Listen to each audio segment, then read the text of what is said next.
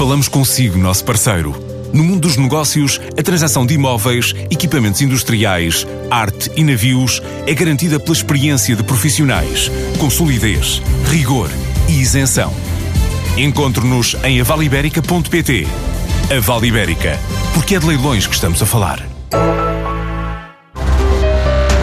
Este ano, o crescimento do emprego vai continuar em três setores. É pelo menos essa a expectativa para o mercado de trabalho: tecnologia, turismo e construção. Três setores que vão continuar a puxar pela criação do emprego essa é a expectativa de Fernando Neves de Almeida, Country Manager da Boyden. Na área tecnológica são basicamente todos os trabalhos ligados à tecnologia, aos chamados ERPs, a programação, a consultoria tecnológica. Depois eu diria que há mais duas áreas não tecnológicas, não quer dizer que não tenham algum grau de especialização, mas não são tecnológicas, que é a área mais ligada à hotelaria e à restauração, também no retalho em geral, e a construção, que como sabe tem também estado a crescer, só que estes últimos que eu lhe estou a referir são empregos que pagam relativamente menos do que os outros que lhe referi. Este ano há um novo incentivo para atrair quadros superiores que emigraram nos anos da crise. Incentivos fiscais, mas que poderão ser de eficácia limitada. Admito que isso ajude as pessoas que, se forem convidadas e se tiverem essa oportunidade, admito que isso ajude a voltar, até porque muitos dos mercados de onde essas pessoas voltam são mercados que, em termos das condições, se quiser, naturais, etc., são menos simpáticos do que Portugal, não é? Temos bom tempo, temos boa comida, um nível de vida mais barato, e então se vierem para cá a pagar menos impostos, melhor ainda.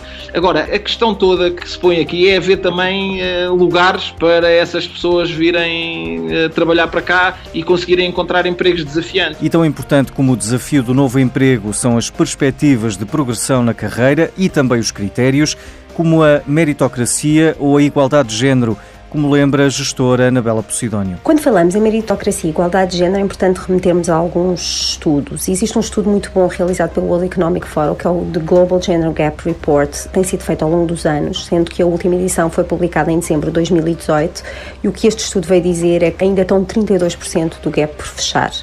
Este estudo tem em consideração quatro dimensões: a participação política, a participação económica, o acesso à educação e à saúde, sendo que a questão da participação política é onde o gap é maior. E aqui apenas como exemplo, dos 149 países que foram estudados, apenas 17 têm mulheres como chefes de Estado.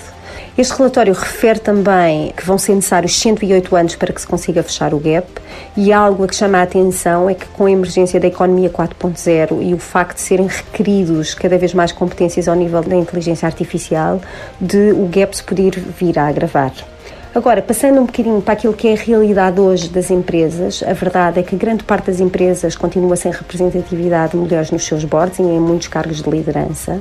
E aqui também, segundo um estudo que foi realizado pela Econ Zender, apenas em países que é implementado o sistema de cotas se conseguem ter três ou mais mulheres nos boards, portanto, em geral. O que significa a questão das cotas é sempre uma questão polémica, mas também é verdade que está provado que mulheres nos boards trazem resultados financeiros melhores.